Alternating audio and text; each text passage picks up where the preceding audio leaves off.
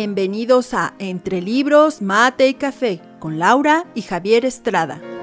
Entre Libros, Mate y Café advierte que las opiniones vertidas en este podcast son de ávidos lectores a quienes les encanta opinar de lo que leen, porque la vida entre libros tiene más vidas.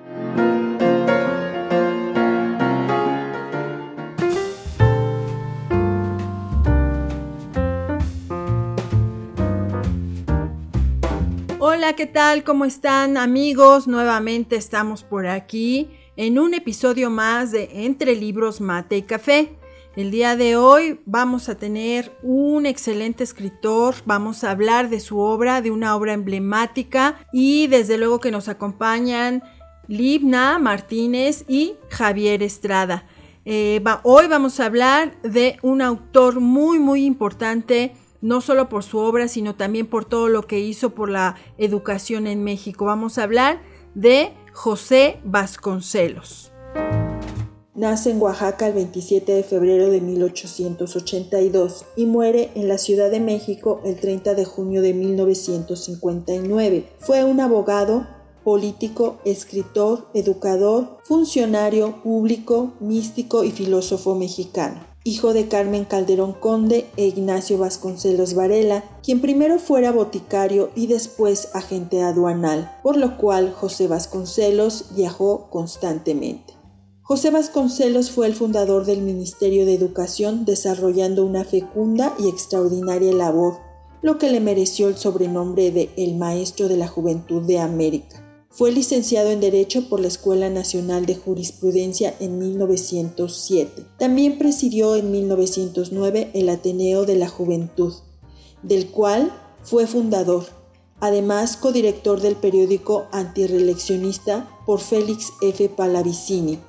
En 1914 fue nombrado director de la Escuela Nacional Preparatoria y posteriormente jefe del Departamento Universitario y de Bellas Artes. Fue el creador del escudo y lema de la Universidad Nacional. Por mi raza hablará el espíritu. Fue secretario de Educación Pública en el periodo de gobierno de Álvaro Obregón. Organizó la Biblioteca Nacional. Fue creador de las Bibliotecas Populares y dirigió un programa de publicación masiva de autores clásicos. Fundó la revista El Maestro.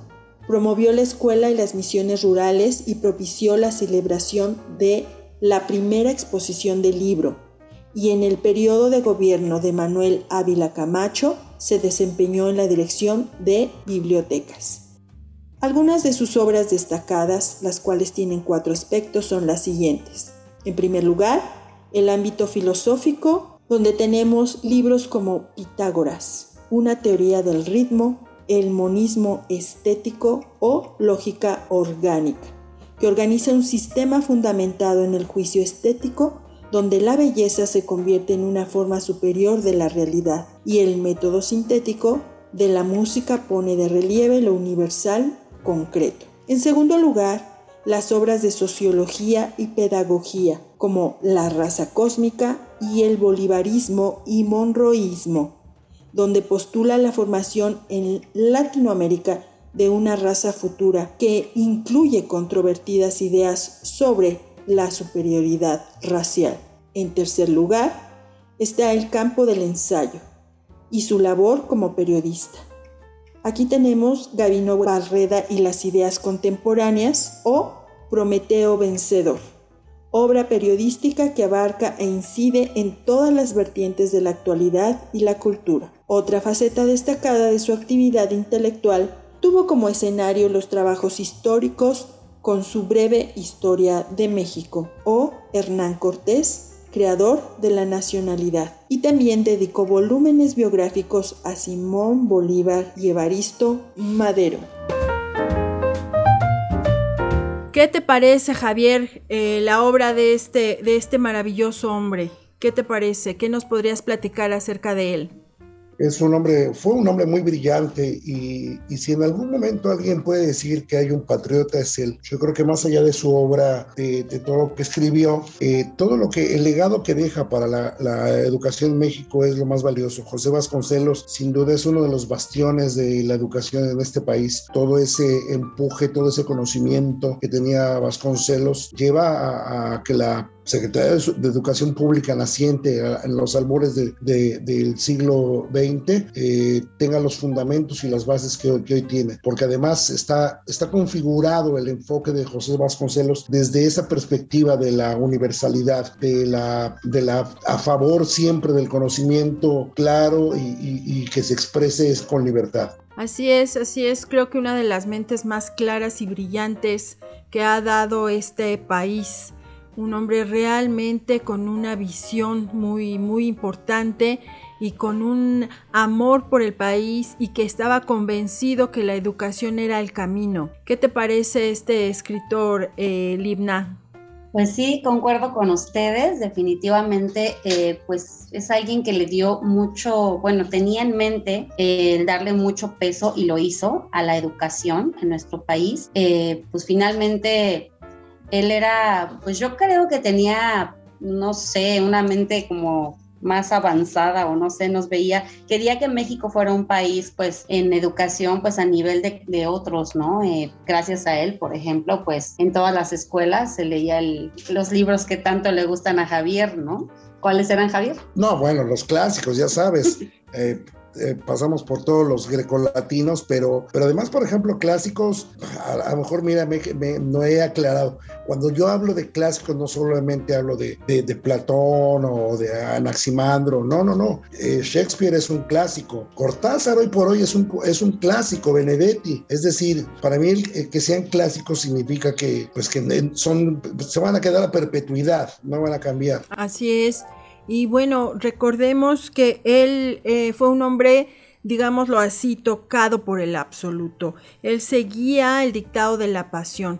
Eh, él tuvo una muy fuerte influencia por su mamá, eh, quien lo, lo, cuidaba de una manera muy especial. Siempre trató de instruirlo en el, en el conocimiento religioso. Él una, ella tuvo una gran, gran influencia en él, lo ponía, le hablaba de, historias de, la Biblia, eh, rezaban continuamente y él, bueno, eh, creció con esa idea y también, de, o sea, fue tan grande la unión que se generó entre ellos que él mismo decía que em, su madre, entre su madre y él había como un cordón umbilical invisible esto es para cuando él ya era mayor, ya era más grande.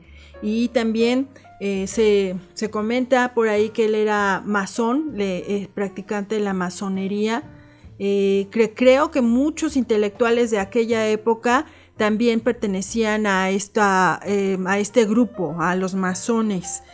tuvo una muy, muy grande pasión por una mujer que se llamó Adriana, que fue ahí como una historia eh, oscura, digamos, porque había mucha pasión, mucho amor, pero recordemos que ella nunca fue su esposa. Eh, al final, estas historias de vida también nos recuerdan que siguen siendo humanos, siguen siendo hombres por muy geniales que sean eh, tanto los autores, los héroes de la patria, la gente intelectual, el artista, no pierde esa parte de humanidad. ¿Qué piensas, Javier? Bueno, José Vasconcelos es un humanista nato, es un tipo de un sentimiento y de una profundidad en el corazón que más allá de amar a una mujer, amar a sus padres, eh, finalmente el amor a la patria, eso te da un indicio de, una nobleza que hay en, una persona, ¿no? Eh, José Vasconcelos dio mucho, mucho por este país, por aquellos aquellos desvalidos. Y estoy hablando muy en específico de, el empuje que le dio a la Secretaría de Educación Pública, llevar la, la educación básica a todo el país, eh, sobre todo un país que, que, estaba aún en reconstrucción porque estaba terminando la revolución y finalmente no había dinero, eran condiciones muy precarias. Me parece que el valor de José Vasconcelos radica ahí. Así es, de hecho a él se le conoció como el apóstol de la educación y es de importante valor las palabras que él dijo cuando lo nombraron rector de la universidad. Él dijo, yo no vengo a trabajar por la universidad, sino a pedir a la universidad que trabaje por el pueblo. Bueno, también hay ahí, se cuenta por ahí que él, bueno, él es el autor del lema de la UNAM, eh, por mi raza hablará el espíritu, pero Alguna vez él dijo que lo que en realidad él quería que dijera era, por mi raza hablará el Espíritu Santo. Y por todo lo que les digo, esta influencia religiosa que tuvo de su madre. Entonces él quería que dijera, por mi raza hablará el Espíritu Santo, pero bueno, nadie lo tomó en cuenta y decidieron que no.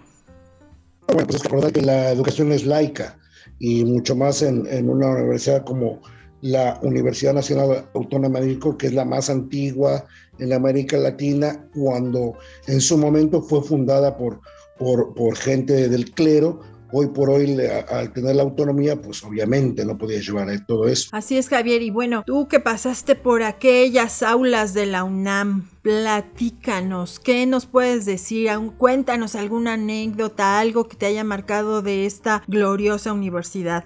No, bueno, desde, fíjate que el, sistema desde preparatoria es un sistema que no te, no te sujeta, no te obliga. Eh, vos te recordarás que en, el, en, la preparatoria, en el caso de los que fuimos a los SHs, eran turnos de cuatro horas y, que realmente no eran turnos matados. Me parece que el, programa, en, eh, como estaba construido, era un programa muy accesible. Eh, me da la sensación de que era a veces como demasiado fácil como para no ponerle ganas, ¿no? Y tan es así que mucha gente se perpetuaba en la UNAM, sobre todo porque pues no tenía una vigencia de, estadía. Posteriormente este, llegas a la facultad y te das cuenta que eh, las, las universidades, las aulas, los laboratorios son verdaderamente de primer mundo.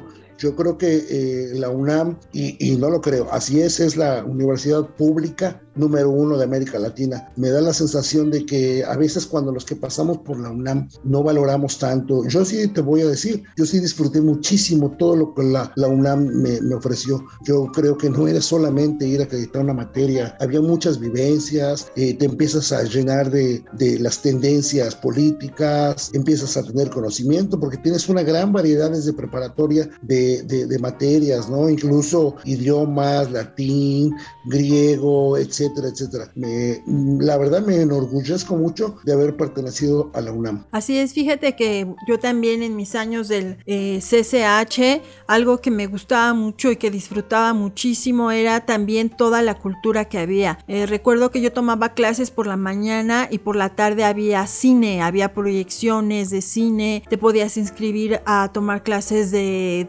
montones de cosas de teatro, de deportes, había incluso hasta gimnasio. Y lo, lo mejor era que se impulsaba esta forma de, de la investigación. Se trataba de, de, que te daban una, te daban tus temas, tu, lo que ibas a estudiar, tus sílabus y, y te repartían temas y háganle como puedan. Y al principio yo me asustaba y después eh, creo que eso impulsó en mí el deseo de investigar, de averiguar, ya no necesitaba sobre mí a nadie, yo solita fui buscando cómo, cómo crecer, cómo aprender, dónde buscar, cómo resumir, etcétera, etcétera. Y pues me parece que los tres estuvimos en el glorioso CCH, ¿cierto, Libna?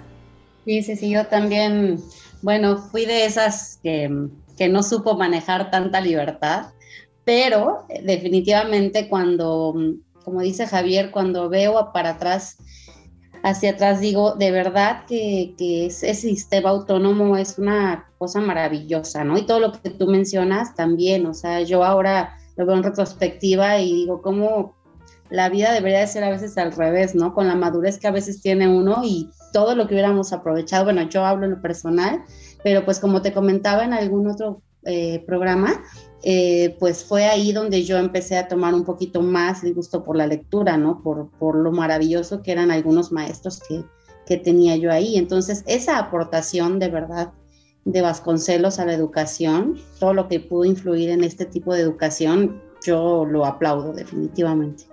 Claro, claro que sí. Y en esta ocasión yo quiero comentar un libro que se llama Ulises Criollo. Es un libro, digamos, autobiográfico que nos va llevando por toda esta experiencia de vida que tuvo eh, también en, el área de la política. Se trata de una relación muy lineal de recuerdos, desde uh, sus primeros recuerdos, eh, todo lo que vivió con su madre, en fin, y que también pasó por toda esta etapa, esta etapa política, esta etapa de, constituir una base sólida para la educación en México y que bueno, eh, de hecho, bueno, más bien en esta obra termina cuando em, alcanza hasta la parte de Madero. Ya después eh, vienen otras obras importantes de él y llama la atención porque este nombre, este nombre no lo puso al azar. Este nombre él lo tomó con esta idea del, eh, de la Odisea. Él, él veía en toda la historia de México una gran odisea. Y al mismo tiempo quería hablar del criollismo y lo veía como una pelea desigual. Lo veía contra un como un indigenismo, mm, digámoslo así, falsificado. Esta obra, bueno, ah, llegó a mis manos justo ya alguna vez platicamos de esta colección del Fondo de Cultura Económica que salía eh, un libro cada semana y así es como yo tengo en mis manos este libro que fue editado por el Fondo de Cultura Económica y que de hecho esta edición es la más famosa. Esta edición cuando eh, uno busca información o vas a buscar estos libros, justamente esta es la edición que predomina, ¿cierto Javier? Sí, mira, yo creo que este, bien dices, esta, esta ICEA, eh, eh, de la que encamina eh, el Ulises Crello de, de, Vasconcelos, es esa transición, fíjate, entre el, el, mundo porfirista, porque finalmente el mundo porfirista era un mundo progresista, pero era una marcada connotación de las clases sociales, ¿no? Por un lado teníamos a los burgueses con, con, una cantidad brutal de dinero y de propiedades, etcétera, los ferrocarriles, bla, bla, bla, pero el, el, el resto de la población sumido en, la, en una profunda miseria. Me da la sensación de que Vasconcelos, eh, bueno, en algún momento yo lo platiqué con alguien, eh, eh, trataba de, de, ver al Ulises Criollo, trataba de encontrar ese héroe que llegase a poner equidad e igualdad entre las, entre las partes eh, tan, tan distantes que había en el, en el México de la revolución, de la pre-revolución, que era muy, muy, muy, connotado, ¿no? De ahí que, que ese, eh, ese, ese apoyo a, a, Madero por la búsqueda de, de, de, opciones más claras y evidentemente como en aquel entonces los panistas tenía cierta tendencia religiosa, pues bueno, creo que también eso fue un atractivo para que Vasconcelos perteneciese a ese grupo de cambio. Así es, ¿qué te parece, Limna? ¿Cómo, cómo ves esta, esta obra magnífica de Vasconcelos? Pues estoy totalmente de acuerdo con lo que dice Javier y bueno, todo lo que han comentado. Definitivamente tenía muchísimas buenas propuestas que desafortunadamente cuando se postuló, ¿verdad?, para la presidencia, pues no fue posible que él llegara, pero creo que hubiera hecho muchas buenas cosas. Eh, claro que eh, apoyando la no reelección, pues a veces es complicado en un sexenio hacer muchos cambios, ¿no? Pero quizás hubiera hecho muchas buenas aportaciones como lo hizo en la educación. Entonces, la verdad es que, pues sí, o sea, sí, yo lo veo en, pues, pues un gran hombre, ¿no? como lo han mencionado. Y, sobre todo en, aquel, en aquellos tiempos donde había un caudillismo muy marcado. Por un lado teníamos a un Villa en el norte que finalmente pues se vendió teníamos un Zapata en el sur que trataba de equilibrar fuerzas y teníamos un Carranza, un Huerta. Entonces era un mundo de, caudillismo muy complicado, ¿no? Y sobre todo cuando se llega al, presidencialismo republicano de cuatro años era todavía, como dice el mucho más complicado, hasta que llegamos a los años 30, donde se crea el plan seccional con Lázaro Cárdenas y entonces se le da una mayor cantidad de tiempo al presidencialismo. Pero finalmente, la, qué lástima que, y más bien qué bueno que Vasconcelos no vio en que terminó el caudillismo, ¿no? Porque le hubiera dado un infarto. Pero lo que hay que salvar aquí es esa gran intención que tuvo siempre eh, Vasconcelos para, para eh, tratar de llegar a una equidad en, en, la, en, la, tierra que tanto amaba, ¿no? En, en esa forma de querer que cada, que cada uno de los mexicanos tuviese por lo menos una, una educación mínima básica. Claro, y hay algunos aspectos que no se conocen mucho de, lo, de lo mucho que hizo eh, Vasconcelos, como que eh, le gustó en algún momento estudiar filosofías orientales. Eh, también él instituyó los desayunos escolares y también en un tiempo dirigió en Lima el Instituto de Capacitación Tecnológica, es decir, que su obra trascendió mucho más allá de las fronteras de nuestro país. Y volviendo al Ulises, yo les recomendaría a las personas que nos escuchen que este sea el primero que lean, después que se sigan con La Tormenta, El Desastre y El Proconsulado. Esos cuatro libros son básicos para entender y, e involucrarse más en el pensamiento de José Vasconcelos. Creo que es importante cuando tenemos autores como estos, pues leer la mayor cantidad de su obra. A mí me gustó muchísimo Ulises Criollo cuando lo leí en primera. Para mí era echar un vistazo a la historia, pero con esa, justo con esa pasión que él le ponía a todo, con esa personalidad que tuvo Vasconcelos. Mira, para mí eh, deja una influencia muy grande. Martín Luis Guzmán, un poco Octavio Paz, Juan José Arreola, eh. Yo creo que todos ellos se llevan una, una buena, ¿cómo explicarte? Están marcados por el pensamiento de Vasconcelos.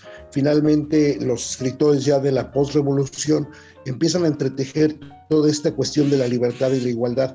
Eh, incluso se permea otras artes como la pintura. Eh, eh, hablamos específicamente de, de, Rivera y Calo, que son, aunque equivocadamente, a favor del socialismo, etcétera, etcétera. Pero eso es que lo que nos demuestra que de pronto Vasconcelos simbra el país y, mueve las aguas para que esto se encauce hacia, hacia otros caminos, ¿no? Después de más de 30 años de, un liderazgo de Porfirio Díaz, que, es demasiado, era un, innecesario, aunque hay que reconocer que el, avance del país creció mucho, la red ferroviaria, etcétera, etcétera, pero 30, más de 30 años en el poder no puede ser ni aquí ni en ningún lado. Es muy parecido a lo que lamentablemente a veces ocurre en algunos países hermanos de Latinoamérica, sobre todo en las islas. Así es, y esta cuestión de ser un visionario, eh, saber que la educación era trascendental, creo yo también, hasta yo soy partidaria de que la educación es un tesoro que debemos de cuidar, pero también que debemos impulsar, que debemos hacer crecer en nuestro país. Em, y sobre todo ahora con el uso de las nuevas tecnologías, mucho se habla de que se utiliza para pues enajenarse, desconectarse, pero también es cierto que es una magnífica herramienta para aprender y que siento que todavía eh, no la hemos explotado como debiera. Yo creo que eh, debe haber alguna manera de que esto tenga un mayor alcance ya que tampoco podemos negar que pues está aquí, la tecnología se está usando, seguramente no se va a dejar de usar y lo mejor sería usarlo en pro de la educación. A mí me, me gusta mucho lo que yo veo, he tomado algunos cursos eh, de universidades extranjeras a través de la tecnología. Y también veo que la universidad se ha sumado a algunas con una muy buena plataforma a dar cursos en línea, a dar licenciaturas y demás. ¿Qué te parece, Libna? No, pues definitivamente sí. O sea, tienes toda la razón. Yo no he tomado como que cursos en el extranjero y demás, pero pues mira, ahora sí que este es uno de los mejores ejemplos, ¿no? No estás en el mismo lugar que Javier, a veces te toca, te ha tocado pues estar en España, próximamente a lo mejor vas a estar en algún otro lugar o ya estás por allá, ya no sé, me tendrás que poner al día. Pero este pues finalmente la tecnología nos une y nos permite hacer todas estas maravillas, ¿no? Y sí, definitivamente tiene que ir evolucionando también el tema de la, educación, ¿no? Nos encanta tomar un libro y oler sus hojitas y, la experiencia de tenerlo, pero definitivamente pues esto ha evolucionado también y pues hay nuevas formas, ¿no? De estar en contacto con, con la lectura y con la educación. Claro. Oye, Limna, ¿y tú no nos has contado alguna anécdota de tu época de CCH era? Órale, órale. Bien, bien, bien. ¿Qué es CCH ibas? No, pues yo iba a CCH de Azcapotzalco. Pero, pues sí, es el mismo, ¿no? No, yo fui a Naucalpan. Naucalpan, ¿qué tal? No, pues me encantaba igual todo el tema de, de, poder entrar a obras de teatro ahí mismo en la escuela. Pues anécdota como tal, que sea meramente del tema educativo o...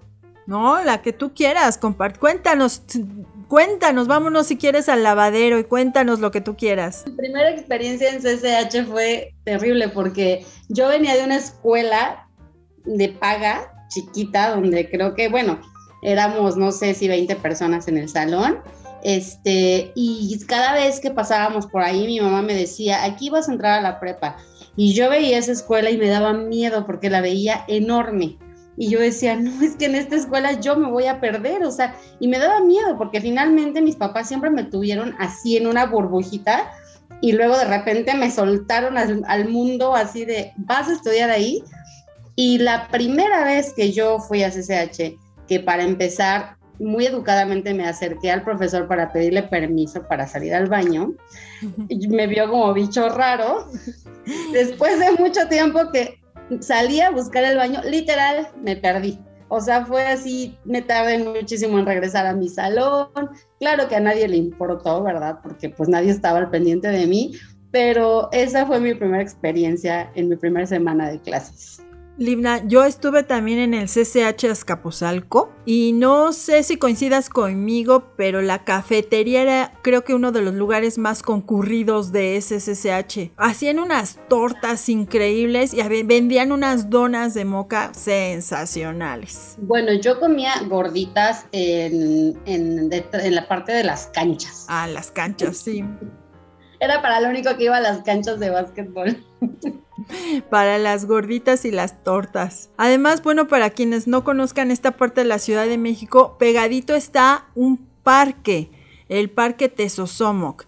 Y he de decir que muchas veces cuando salíamos temprano o cuando nos volábamos la clase, la mayoría, el punto de reunión era en el Parque Tesosomoc. Yo me acuerdo que yo entré, de hecho, quise entrar al CCH porque el primer CCH que conocí fue el de Naucalpan, porque yo acompañaba a mi hermanito a Naucalpan. ¿Te acuerdas, Javier? Sí, es correcto, que es el, CCH más bonito, más bonito en el sentido de que como está en un, en un monte, no es plano, entonces haz de cuenta que llegabas por la parte basal y ibas subiendo escalones y laboratorios, aulas, etcétera, pero la vivencia en los SHs, en general en, las escuelas de la UNAM, porque lo mismo pasaba en las prepas, en los SHs y en las facultades, esa actividad mm, tan, tan interesante, intelectual, artística, incluso aquellas eh, corretizas cuando se acercaban los porros y todo el mundo corría eh, eh, porque podía haber bronca, los partidos, de, ahí, de ahí nació mi, mi amor por, por, los, el equipo de fútbol de, la UNAM, nos hicimos eh, jugadores de fútbol americano, teníamos instalaciones vastas, eso es lo que hay que, hay que considerar siempre en la UNAM. Tenemos una alberca eh, con, con, medidas olímpicas, tenemos todos los deportes habidos y por haber, un jardín botánico, una biblioteca fantástica en Ciudad Universitaria, tenemos unas salas de artes, la sala, la, la, la sala Nezahualcóyotl, el, el Universum, de verdad, de verdad la UNAM, más allá de ser una, una, una escuela que solamente acreditas materia, es de verdad, te ofrece un montón de cosas bien lindas. Así es, y es el semillero de científicos, intelectuales y artistas del, del, país. Bueno, pues por esta ocasión se nos ha terminado el tiempo. Yo les agradezco nuevamente. Así es, uy, si, si pudieran ustedes ver cómo sufre Javier, pero bueno, nada más lo escuchan. Eh, ni modo, Javier, por hoy se nos terminó el tiempo. Les agradezco muchísimo, Libna, Javier, Muchas gracias, muchas gracias Lau, muy agradable plática y después eh, para, dejo para otra ocasión la otra anécdota que, que mi mamá no debe escuchar. Ah, perfecto, entonces la platicamos ter terminando de, gra de grabar. Bueno, muchísimas gracias a todos los que nos escuchan. Búsquenos en redes sociales como Entre Libros, Mate y Café. Y recuerden que la vida entre libros tiene más vidas.